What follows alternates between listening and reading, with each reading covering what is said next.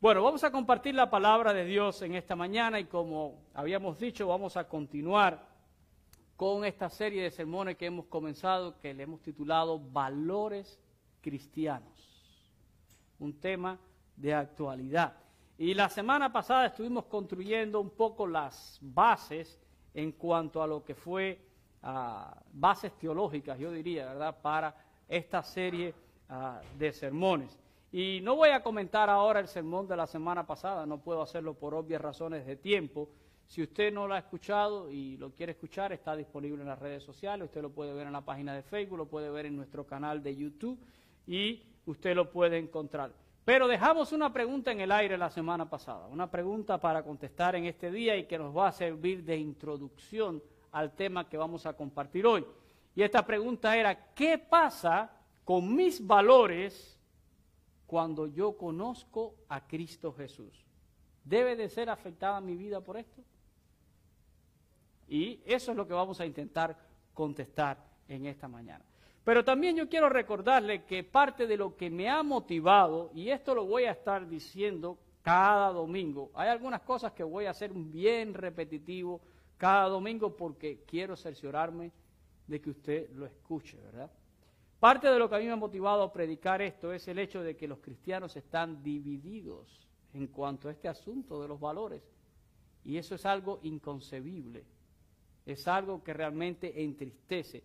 Basta que usted mire en un poco en las redes sociales y se va a dar cuenta cuán polarizado y cuán dividido está nuestro país.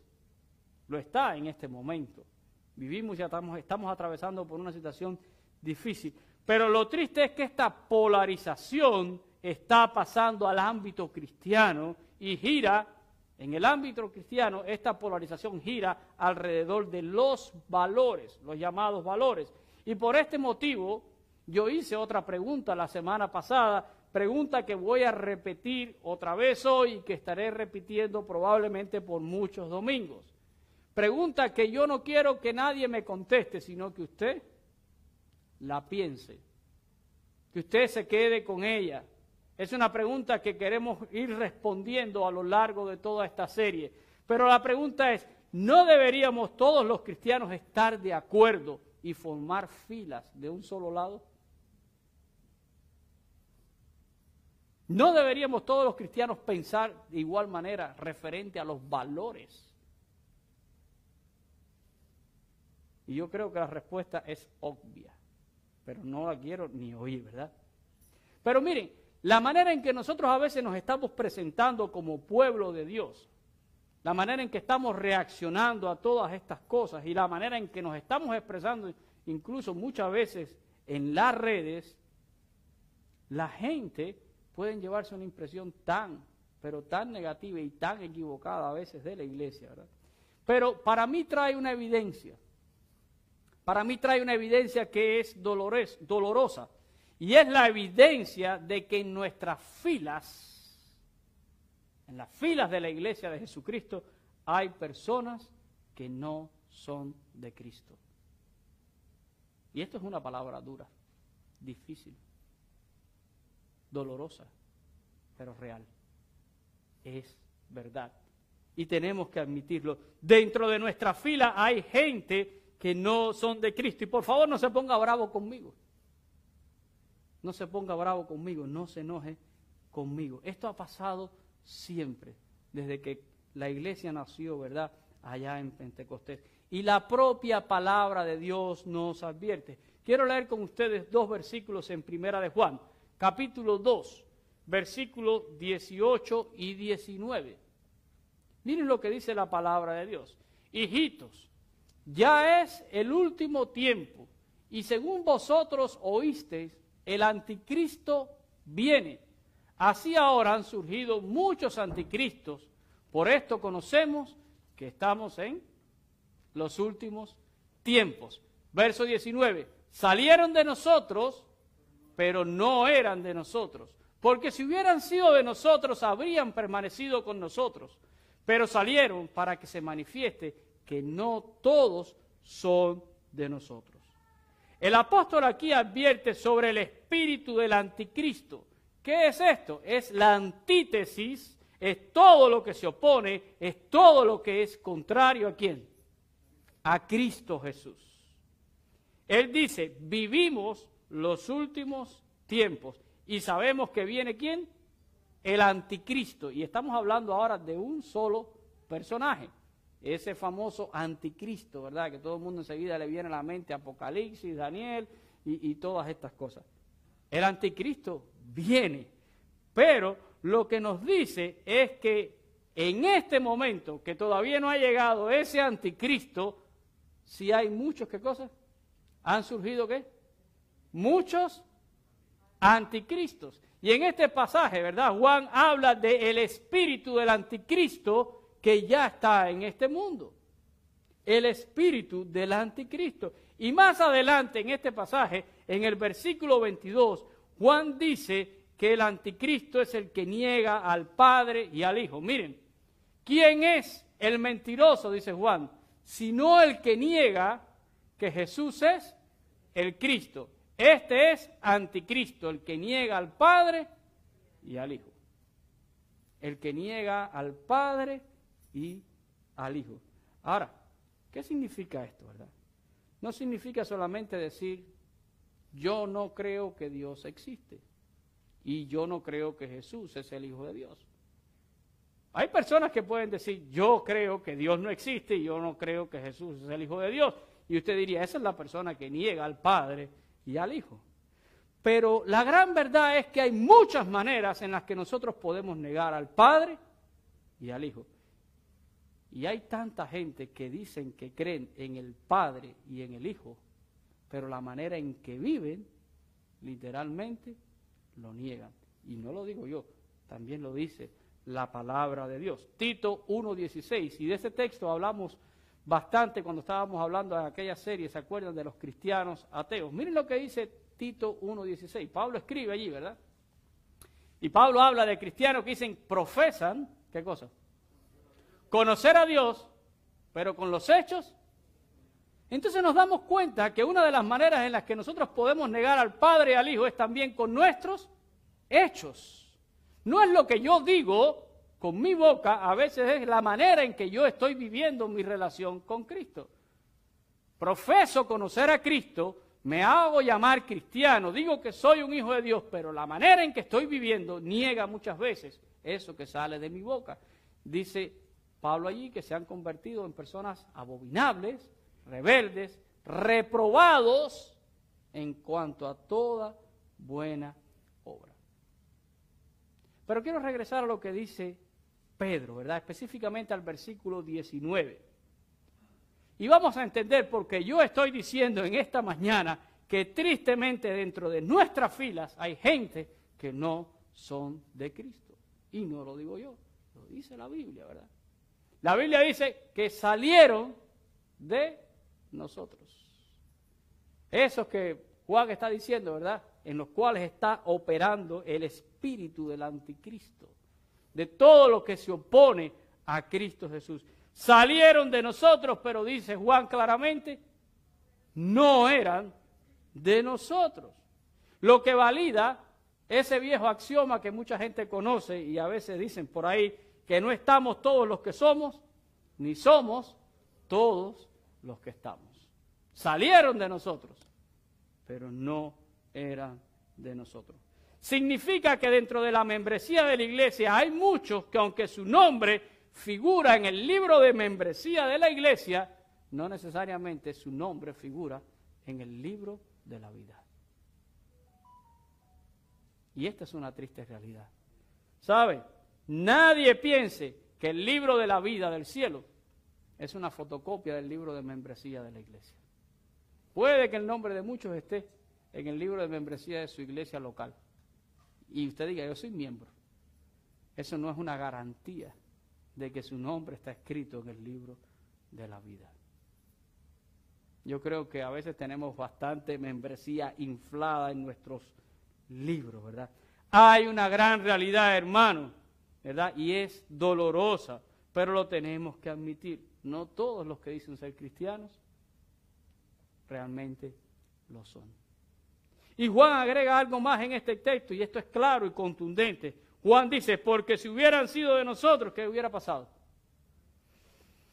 Miren, el verdadero cristiano, ¿qué hace? Permanece, permanece en la verdad de Jesucristo. Juan lo dice, si hubieran sido de nosotros, hubieran permanecido con nosotros. O sea, estarían de acuerdo con nosotros, permanecerían de nuestro lado, pensarían como nosotros y estarían de acuerdo a todas las verdades que la palabra de Dios revela. Pero desgraciadamente, por un tema o por otro, por un punto o por otro, muchas veces se hace manifiesto quiénes son de Cristo y quiénes no son de Cristo. Y esto va más allá de si es algo que nos gusta o no nos gusta, ¿verdad? Juan está consciente de que las circunstancias de la vida harán manifiesto siempre quiénes son de Dios y quiénes no. Él dice al final del texto, pero salieron para qué? Para que se manifieste la gran verdad. La gran verdad. ¿Y cuál es esa gran verdad? Que no todos son de nosotros. No todos son de nosotros. Y esta es una palabra difícil. Y es una palabra dura. Entonces, entendiendo esta realidad, quiero recordar una vez más las palabras de Jesús. Y estas palabras las voy a estar diciendo constantemente en esta serie de sermones. Yo quiero cerciorarme de que usted escuche la voz de Dios, no la voz mía. Escuche la voz de Dios. Y cuando usted escuche la voz de Dios, por favor, no piense en nadie, piense en usted mismo. No piense si mi marido estuviera aquí, si fulanito oyera esto. Piense en usted porque Dios está hablando contigo de manera personal y somos confrontados con la palabra. La palabra es un espejo donde podemos mirar, dice Santiago, atentamente, ¿verdad? Y quiero recordarte este texto de Lucas capítulo 11, versículo 23, y lo mencionamos también la semana pasada. El Señor dice, el que no es conmigo, contra mí es. Y el que conmigo no recoge, desparrama. Esto es categórico, hermanos. Categórico, ¿verdad? Esta expresión de Jesús elimina algunas cosas para los cristianos, entre comillas. Elimina la posibilidad de adoptar dobles posiciones y elimina la posibilidad de una posición intermedia. Queda completamente descartada. Las palabras de Jesús aquí, ¿verdad? Buscan qué cosa? Buscan definición. Definición. Buscan sencillamente, ¿verdad? Que cada cristiano pueda estar firme en la decisión que ha hecho y de qué lado está. Esto es tan sencillo, es como estoy con Jesús o estoy en contra de Jesús. No hay tal cosa como estoy aquí o acá o buscar un punto medio. Estas palabras niegan esa posibilidad.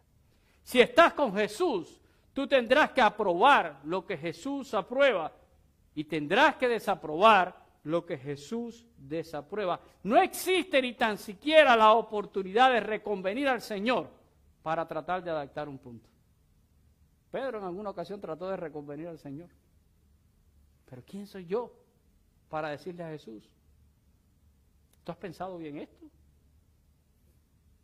¿No te parece que sería mejor idea? Yo no tengo esa posibilidad. Lo que Jesús dijo es absoluto. Y yo, si sigo a Jesús, tengo que tomar esa decisión como mía. Y si Jesús aprueba de algo, yo tengo que aprobar de algo. Y si Jesús desaprueba de algo, yo tendré que desaprobar de algo. Porque yo sigo a Jesús. Así que entendiendo todas estas cosas y poniendo nuevamente todos estos textos, vamos a tratar de contestar esta pregunta. ¿Qué pasa con mis valores cuando yo conozco a Jesús? Y la respuesta más simple a este asunto es, tienen que cambiar. ¿Se van a ver afectados mis valores? La respuesta es un sí rotundo. No hay duda, ¿verdad? Ninguna duda de que la llegada de Jesús a cualquier vida implica cambios. implica cambio, ¿verdad? Pero es un proceso que necesita ser entendido, hermanos. Nosotros necesitamos entender esto. Miren, la escritura está repleta de pasajes que ilustran esta verdad o esta necesidad. Pasajes que todos ustedes conocen. ¿Verdad? Segunda de Corintios 5, 17. ¿Quién no conoce ese pasaje, verdad? De modo que si alguno está en Cristo, nueva criatura es, las cosas viejas pasaron, y aquí todas son hechas nuevas. Efesios capítulo 4, versículos 22 al 24. En cuanto a la pasada manera de vivir, despojados del viejo hombre que está viciado conforme a los deseos engañosos y renovados en el espíritu de vuestra mente y vestidos del nuevo hombre creado según Dios en la justicia y santidad de la verdad. Colosenses capítulo 3, versículos 1 y 2. Si pues habéis resucitado con Cristo, buscar las cosas de arriba, donde está Cristo sentado a la diestra de Dios, y dice, y poner la mira en las cosas de arriba y no en las cosas terrenales. Y esto es solo por ponerle algunos ejemplos, ¿verdad? La escritura está llena de pasajes que nos enseñan que cuando Cristo llega a una vida, tiene que haber necesariamente un cambio. Tiene que haber necesariamente un cambio. Y no es cualquier cambio. Son cambios radicales. Y quiero hacer énfasis en esa palabra. Cambios radicales. Y yo sé que el cambio le asusta a todo el mundo. Y si es radical, más todavía. Miren, hay veces que usted va a cambiar algo. Y uno dice, bueno, lo hago, no lo hago. En la vida normal. Pero cuando usted le dice, mira, desde el momento que tú cambies esto por esto, no hay vuelta atrás, usted como que lo piensa todavía un poquito más, ¿verdad? Porque está dándose cuenta que enfrenta un cambio radical. No hay vuelta atrás. Una vez que elijas esto, es esto. No hay vuelta atrás. Radical implica total, completo, absoluto. Y un cambio radical, ¿verdad? Es una posición que voy a adoptar para nunca más moverme de ella. Para no moverme de allí. Una vez que hago el cambio, no me muevo de ahí, ¿verdad? Pero no es de extrañar que a los cristianos, ¿verdad? No les llame la atención este tipo de cambio algunas veces. Y lo vamos a explicar, ¿verdad? Incluso a algunos cristianos a veces nos llaman radicales. Y alguna gente se ofende, no, porque me están llamando radical. Óigame, eso me hace sentirme orgulloso. Llámeme radical. Eso quiere decir que yo hice un cambio para no volver atrás en mi vida. Y hice un cambio por lo que Cristo ha hecho en mi vida. Como dice ese coro, ¿verdad? No vuelvo atrás, no vuelvo atrás. Pero el problema de muchos cristianos, entre comillas, es que no están dispuestos a obrar cambios radicales, sino que quieren solo cambios cosméticos en su vida. Y hay una diferencia entre un cambio radical y un cambio cosmético en mi vida. Lo mencionábamos hace un momento allí, en Efesios, ¿verdad? Capítulo 4, los versículos estábamos leyendo del 22 al 24. Y si usted siguiera ese capítulo allí de la epístola de Pablo, usted va a ver que Pablo ilustra todo esto y llega a poner varios ejemplos. Yo quiero compartir uno nada más con ustedes. Versículo 28. Miren lo que dice allí el apóstol Pablo. El que hurtaba, ¿qué dice Pablo? No hurte más. Si no trabaje, haciendo con sus manos lo que es bueno para que tenga que compartir con el que padece necesidad. Esto es un ejemplo de un cambio radical. El que hurtaba, el que roba, que ya no robe más. Pablo no está haciendo una linda sugerencia. Pablo no está diciendo el que robaba, que ahora roba un poquito menos porque es cristiano. O que se busque un partaincito para que tenga alguito y lo demás se lo consigue robando todavía por ahí.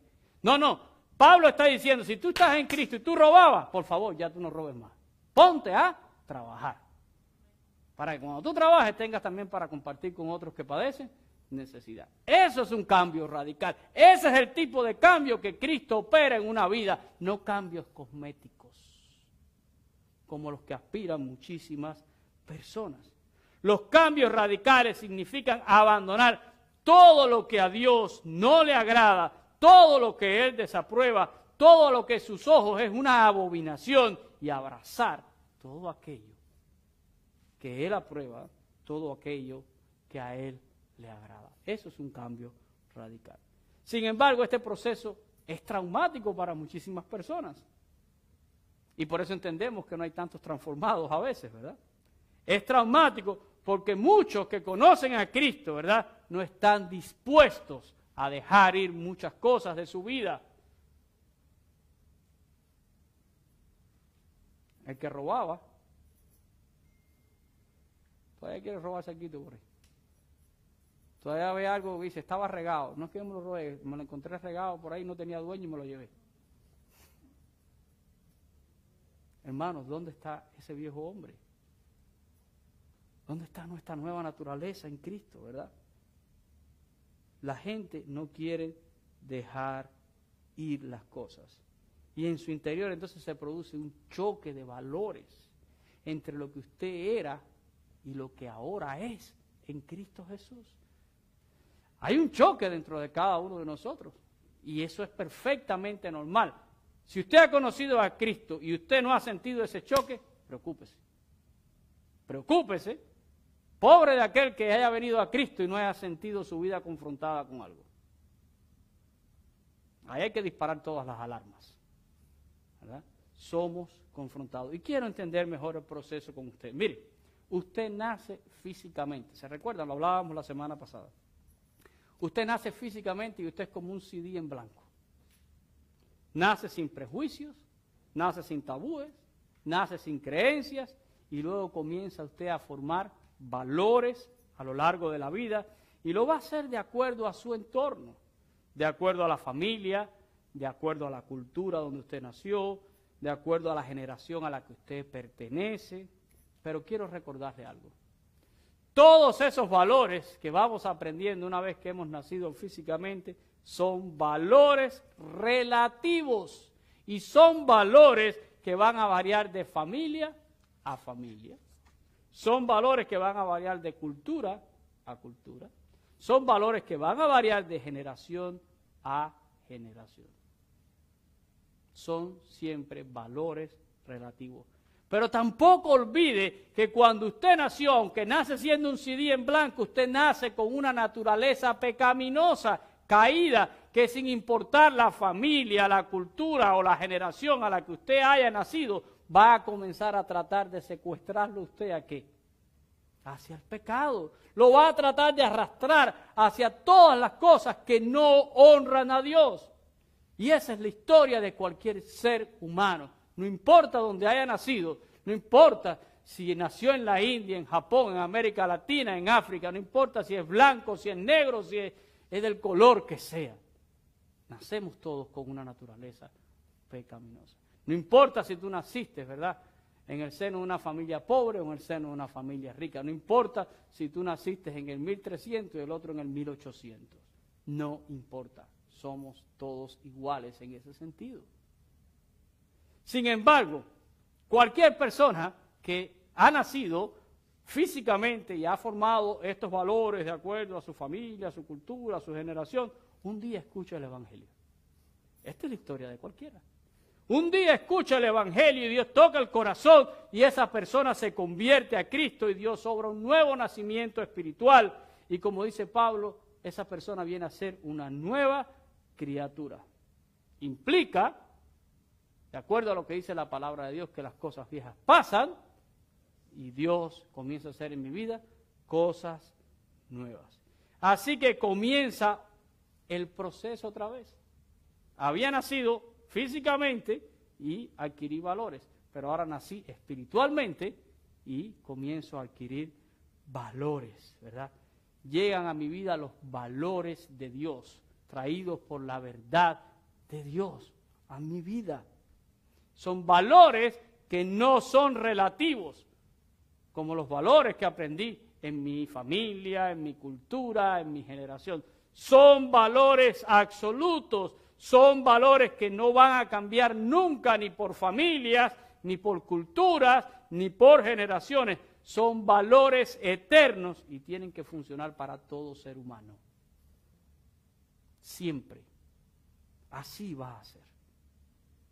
Y quiero aclararles algo. No todos los valores que tenemos antes de conocer a Dios son malos. Yo creo que yo de mi familia, de mi cultura y de mi generación, pues he adquirido algunos valores que pueden ser buenos. Y yo creo que esos valores son potenciados y elevados ahora en mi nueva condición de hijo de Dios. Sin embargo, los valores equivocados deben de ser, ¿qué cosa? Desechados y deben de ser sustituidos por los valores eternos de Dios. Es triste cuando uno ve al ser humano desechar lo que es eterno, divino, por lo que es mundano y profano. La gente prefiere eso, ¿verdad? Eso me recuerda la historia de los conquistadores cuando vinieron a América. Se llevaban las pepitas de oro y se las cambiaban a, a, a nuestros antepasados. ¿Por qué? por cuentas de cristal. Y cómo ellos contentos cambiaban el oro que tenía un gran valor por un pedacito de cristal, que no valía nada, eran engañados. Y así somos los cristianos. Cambiamos lo eterno, lo divino, lo santo, lo bueno, por lo malo, por lo profano. El diablo nos está cambiando nuestro oro por cuentas de cristal.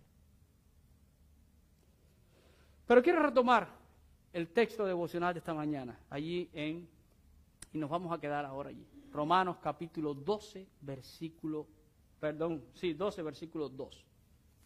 ¿Qué dice el apóstol Pablo aquí? Está haciendo un llamado a los cristianos en Roma, ¿verdad?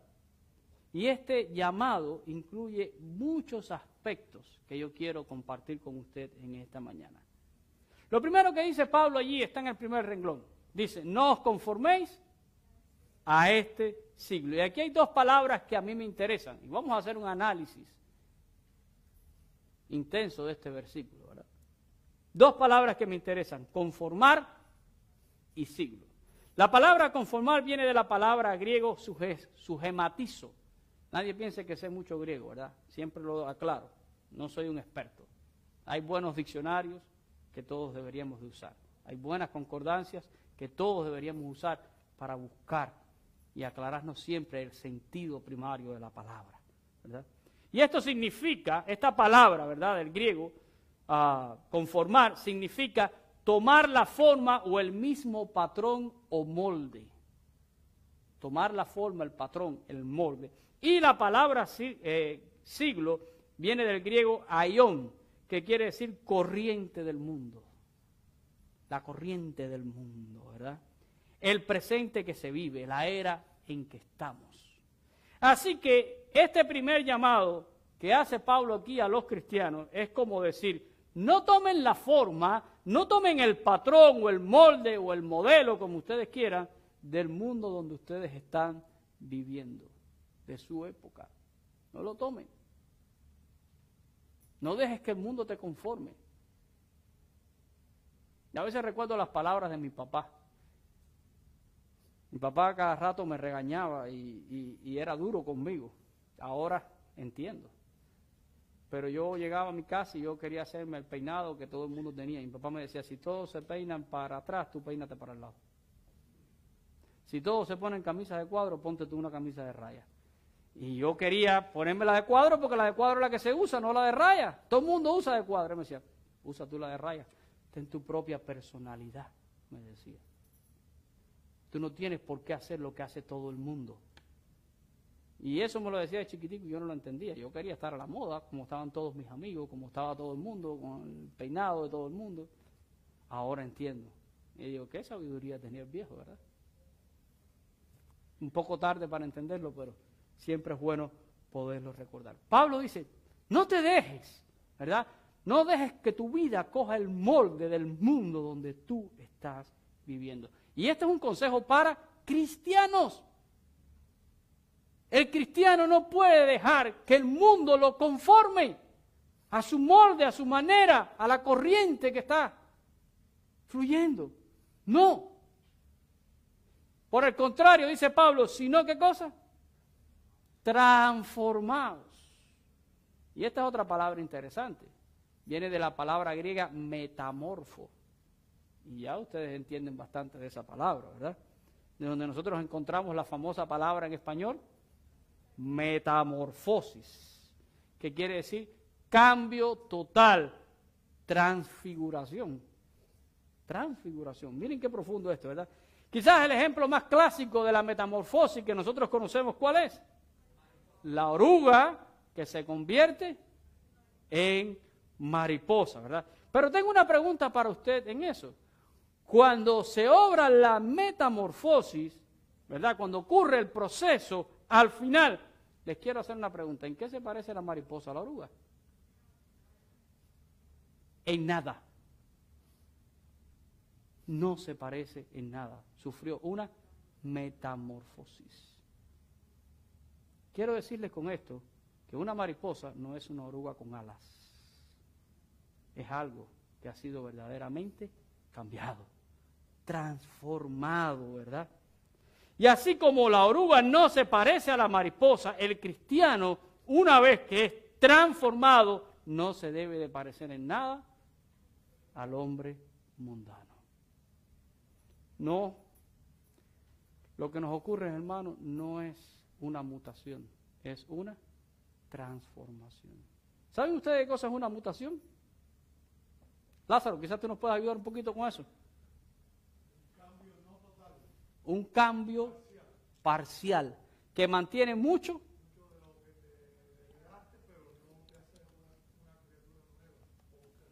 Exactamente, ¿verdad? Es un cambio parcial que mantiene muchas de las características que tenía antes, solo ha cambiado algunas cosas. De hecho, todo el mundo está asustado ahora porque dicen que puede venirnos una mutación del COVID. No es otro nuevo COVID, es el mismo, pero ha mutado un poquito, ¿verdad? La composición del virus cambia. A veces los cristianos lo que aspiramos es a una mutación y no a una transformación, ¿verdad? Pero Dios no quiere mutantes, Dios quiere transformados, ¿verdad?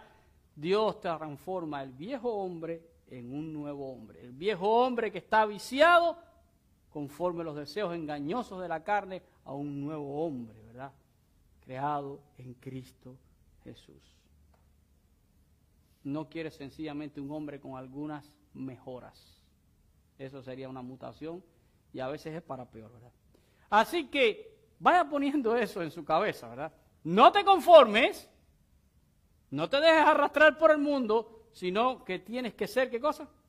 Transformado. Ahora, ¿cómo ocurre una transformación? Lo dice aquí el apóstol Pablo, ¿verdad? La transformación es por medio de qué? De una renovación, una renovación. Y es interesante esta palabra. Esta palabra en griego es la palabra anakainosis. Y es una palabra, tiene el prefijo ana, que quiere decir inversión con intensidad, y el sufijo inosis, que significa nuevo, fresco. Así que es un cambio intenso, contrario hacia algo que es nuevo y fresco en tu vida.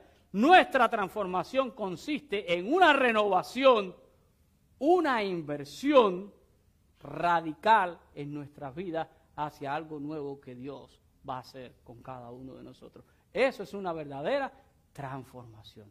Nos transformamos por medio de una renovación. ¿Y qué es lo que hay que renovar? Dice el apóstol Pablo que tenemos que ser renovados en el en, nuestro entendimiento. Esta es otra palabra interesante. Viene del griego nous, entendimiento, y significa pensamientos, sentimiento, voluntad, manera de pensar, mente. Tenemos que cambiar. Tenemos que ser verdaderamente transformados. Si yo uno ahora todas estas ideas basándonos en todo lo que dice el griego original, ¿verdad? Y voy a parafrasear un poco ahora este texto. Es como si Pablo le dijera ahí a los cristianos, no tomen la forma o el molde del mundo en el que viven, no sean una, una mutación del viejo hombre, sino sufran una metamorfosis para que vivan un cambio completo. Necesitan una inversión total, intensa, hacia la nueva criatura que Dios puede hacer de ustedes. Es una paráfrasis, ¿verdad? Basado en el significado original en el griego. Y al final Pablo agrega que el cristiano que se somete a este proceso entonces puede comprobar la buena voluntad de Dios que es agradable y perfecta. Por cierto, aprovecho la oportunidad para aclararles a todos aquellos que a veces no saben cuál es la voluntad de Dios. Muchas veces me dicen, pastor, ¿cómo yo puedo saber la voluntad de Dios para mi vida? ¿Cómo yo? Miren, para uno poder vivir la voluntad de Dios para su vida, primeramente tiene que ser qué cosa? Transformado. A veces queremos vivir la voluntad de Dios para nuestras vidas, pero que Dios no, ni me toques. Quiero, Señor, agradarte, pero no, no, déjame así como estoy. Pero realmente la voluntad de Dios comienza con la transformación. Aquel que es transformado por Dios aprende verdaderamente a vivir como un hijo de Dios. Aprende verdaderamente a apreciar lo que es de Dios. Y va a poder comprobar cuál es esa buena voluntad que Dios tiene para su vida. Muchas veces caminamos fuera de la voluntad de Dios porque sencillamente no hemos sido transformados por Dios. Nos comportamos solo como mutantes, ¿verdad? Al final quiero decir que nuestras congregaciones, y esto es triste, y no estoy pensando en esta, estoy hablando de congregaciones en sentido general y de iglesia en sentido general, tenemos dentro de nuestras congregaciones mutantes y transformados. Una mutación, como ya dije, ¿verdad? Es un cambio, es una modificación, pero mantiene muchas características de lo que éramos antes. Una transformación es el cambio de un estado a otro. Los mutantes les atrae Cristo, les atrae el mensaje de Cristo. Están dispuestos a cambiar algunas cositas, pero no ser transformados.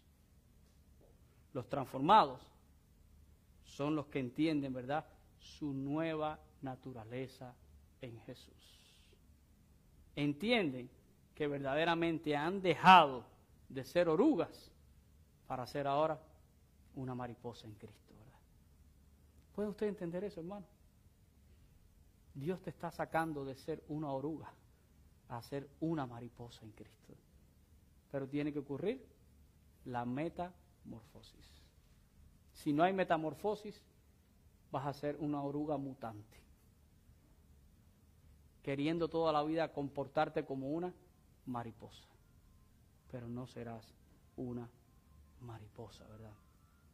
Un transformado abraza los valores de Dios porque entiende que provienen de Dios y que Dios es eterno, santo e inmutable y sabe que al abrazar estos valores está haciendo lo correcto y que eso no va a cambiar. Qué bueno cuando uno sabe que algo no va a cambiar. A veces uno enfrenta decisiones de cosas que pueden ser cambiantes. Voy a comprar algo y me dicen, bueno, mira, el precio de esto es tanto, pero ahora está así, pero yo no sé si eso el día de mañana va a valer más o va a valer menos. Y uno como que titubea en la decisión porque tú dices, esto puede cambiar. Y si cambia, puedo ser afectado pero qué bueno es cuando uno puede dar un paso hacia algo sabiendo que eso no va a cambiar nunca. ¿Saben? ¿Se recuerdan el famoso boom de las casas aquí, los problemas con el real estate? Hace ya quizás unos diez y tantos años. Se empezaron a vender muchas casas y los precios bajaron y todo el mundo dice, eh", y los intereses eran variables Cuando usted compra una casa un día, por favor, coja los intereses fijos. A 30 años, usted sabe que su negocio no va a cambiar. Esto es lo que tengo que pagar todos los meses. ¿Saben? Al principio los intereses estaban muy bajos, pero eran variables y todo el mundo muy feliz, comprándose casas carísimas y muy bueno y estábamos pagando poquito y cuando pasaron un par de años los intereses empezaron a y el mortgage empezó a cambiar. Y entonces muchos entendieron por qué hice este negocio con algo que podía cambiar. Hermano, cuando podemos abrazar algo que es fijo, que no va a cambiar, e-, es una garantía. Cuando usted abraza los valores de Dios, eso no va a cambiar nunca, porque provienen de Dios y Dios es inmutable. Dios no va a cambiar su opinión sobre nada. El hombre la va a cambiar, los gobiernos la van a cambiar, las escuelas las van a cambiar, las organizaciones la van a cambiar, las generaciones van a cambiar. Pero Dios no va a cambiar nunca. Y si yo abrazo los valores de Dios, yo estaré seguro. O de lo contrario, me pasaré toda mi vida cambiando de opinión.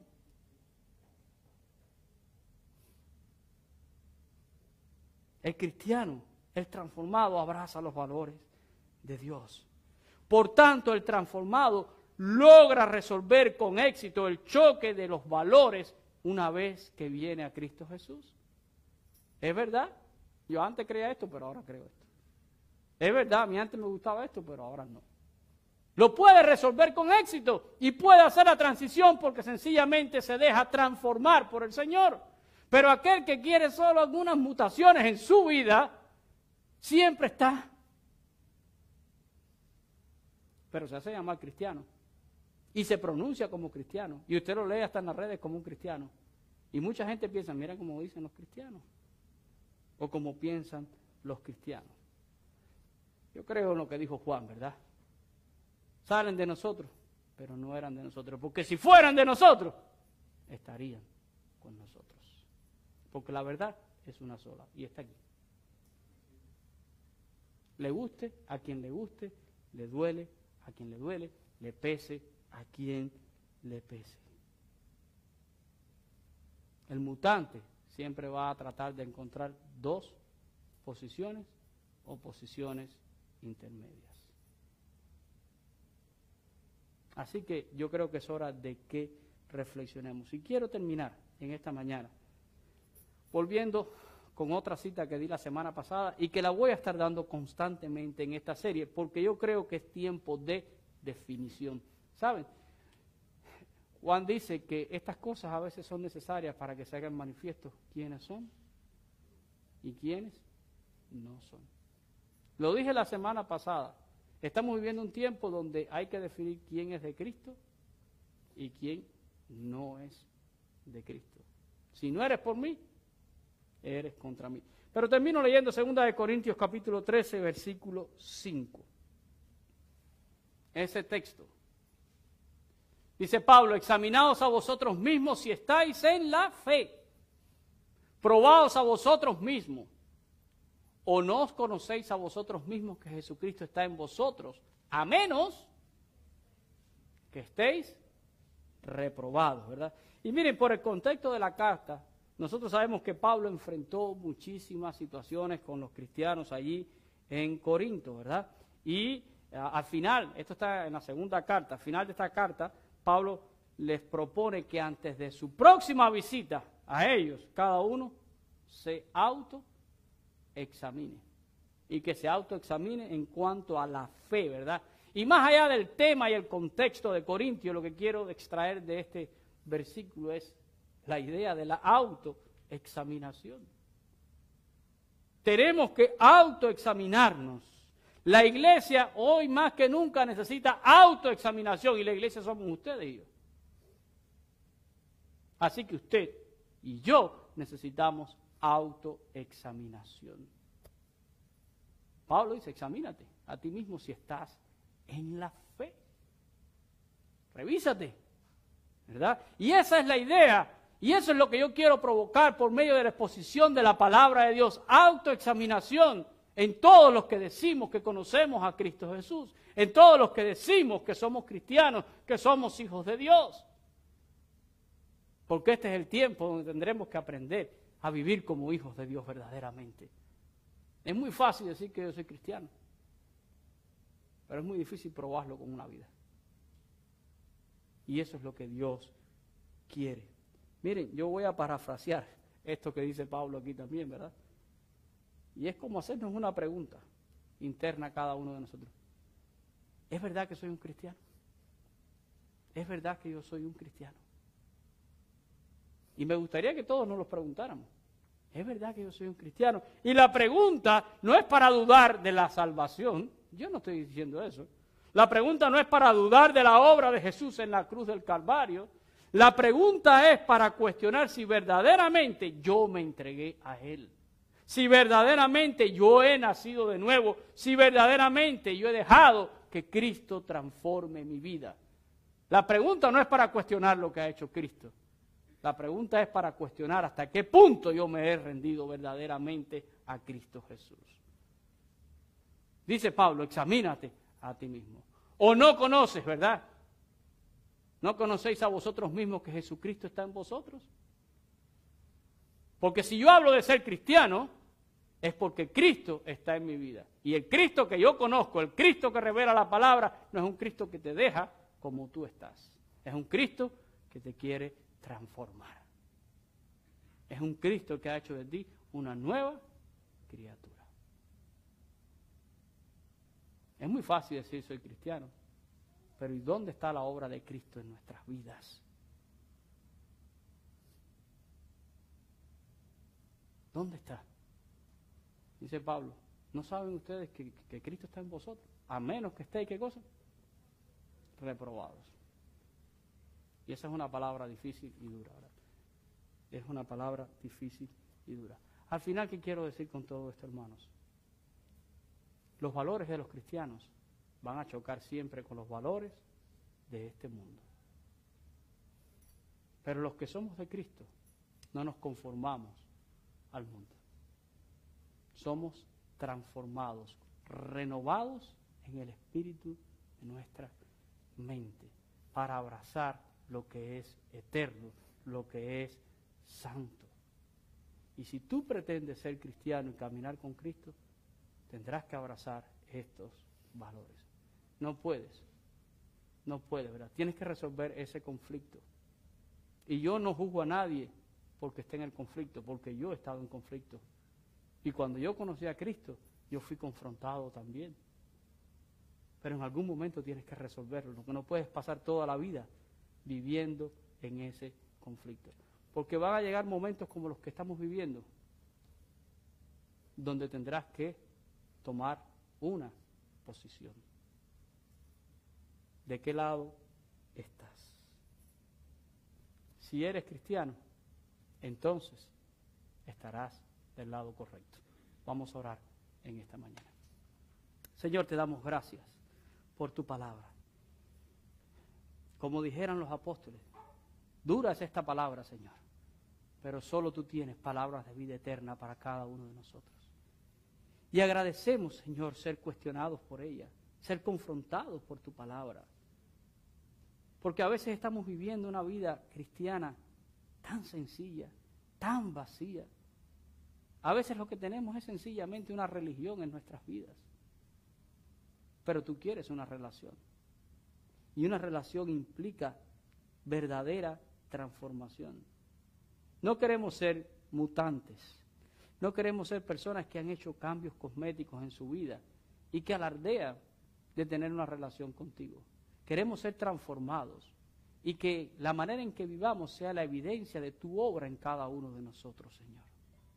Ayúdanos a vivir conforme a lo que te agrada a ti. Ayúdanos a abrazar lo que tiene valor eterno.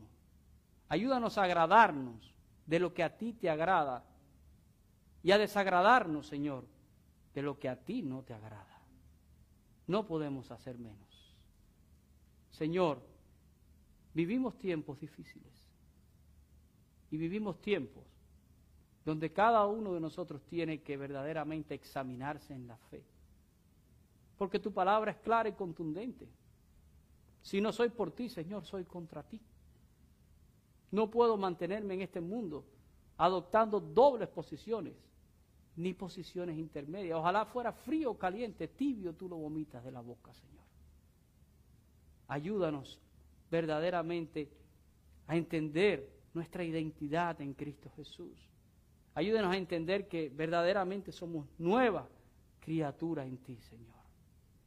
Y que tenemos que dejar ir lo que a ti no te agrada.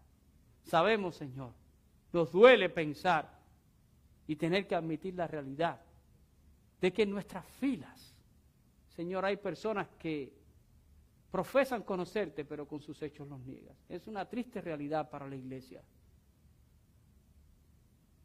Pero viene el día, Señor, donde tú separarás la cizaña del trigo. Viene ese día, Señor. Y nosotros queremos ser guardados en el granero. Nosotros queremos ser, Señor, de los que podemos estar en tu presencia. Que podamos, Señor, celebrar contigo esas bodas maravillosas del Cordero. Porque peleamos nuestra buena batalla, corremos nuestra carrera y podemos, Señor, guardar nuestra fe hasta el final. Ayúdanos, Señor. Bendice a tu iglesia. Que tu palabra toque nuestros corazones y que no vuelva a ti vacía. Que provoque reflexión y verdadero cambio en cada uno de nosotros. Oro por mis hermanos en este día, Señor.